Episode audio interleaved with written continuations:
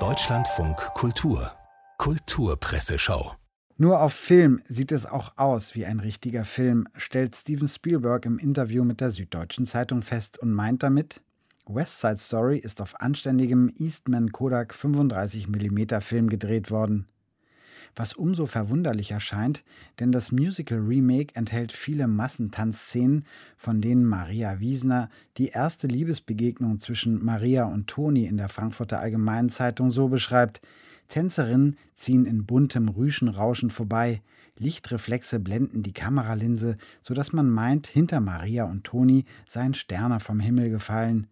Die beiden Neuverliebten jedoch verfallen nicht in die Starre von Nippes-Figürchen, sondern bewegen sich langsam durchs Partygewühl aufeinander zu, und man möchte im Kino kurz zurückspulen, um zu begreifen, mit welcher Massenchoreografie all die ungleichzeitigen Bewegungsabläufe arrangiert wurden.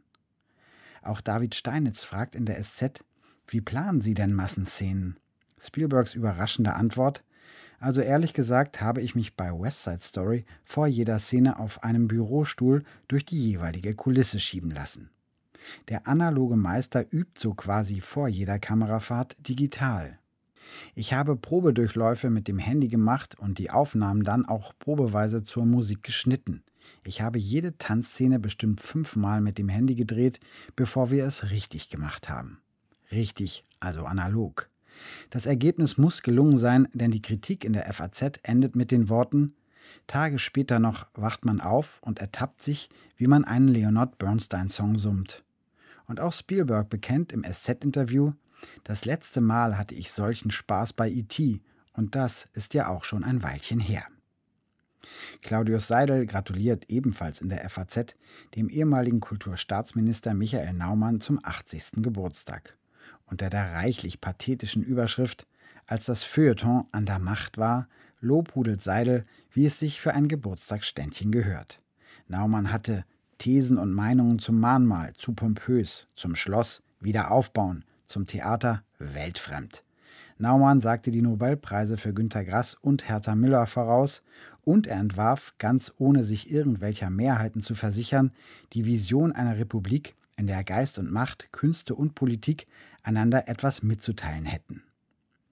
Rüdiger Schaper betont im Berliner Tagesspiegel die Vielseitigkeit des Jubilars. Es stellt sich auch zugleich die Frage, ob man ihn überhaupt beruflich festlegen kann und wozu. Naumann war Ressortleiter beim Spiegel, Chefredakteur und Herausgeber der Zeit, später auch mal Chefredakteur von Cicero. Journalismus ist eine seiner Leidenschaften. Schaper vergisst aber bei allem Lob für die Vergangenheit auch die Zukunft nicht. Claudia Roth als durchsetzungsfähig bekannt, wird ebenso kämpfen und überzeugen können. Die 66-Jährige ist eine erfahrene Politikerin mit bunter Biografie, eine Marke. Es ist nicht gesagt, dass die rot-grüne Kulturkohabitation im Kanzleramt Schlechtes bringt. Begeisterung klingt allerdings auch anders und Gunnar Hinks Ankündigung des vierten SPD-Kanzlers Olaf Scholz in der Taz als unterkühlt zu bezeichnen, wäre fast noch untertrieben. Große Visionen oder Gefühle bietet er nicht. Deshalb ist Kevin Kühnert in der SPD so beliebt, weil er mit seiner kämpferischen Rhetorik an frühere Zeiten erinnert. Scholz dagegen wird eher als Manager einer komplizierten Dreierkoalition auftreten und ein Programm abarbeiten. Das hat den Vorteil, dass er Hoffnungen auch nicht enttäuschen kann. Das klingt so trostlos, dass wir dem zukünftigen Kanzler einen Satz aus dem Naumann FAZ Geburtstagstext klauen. Wie gut eine Zeit war, wird einem meist erst dann bewusst, wenn sie vorüber und vergangen ist.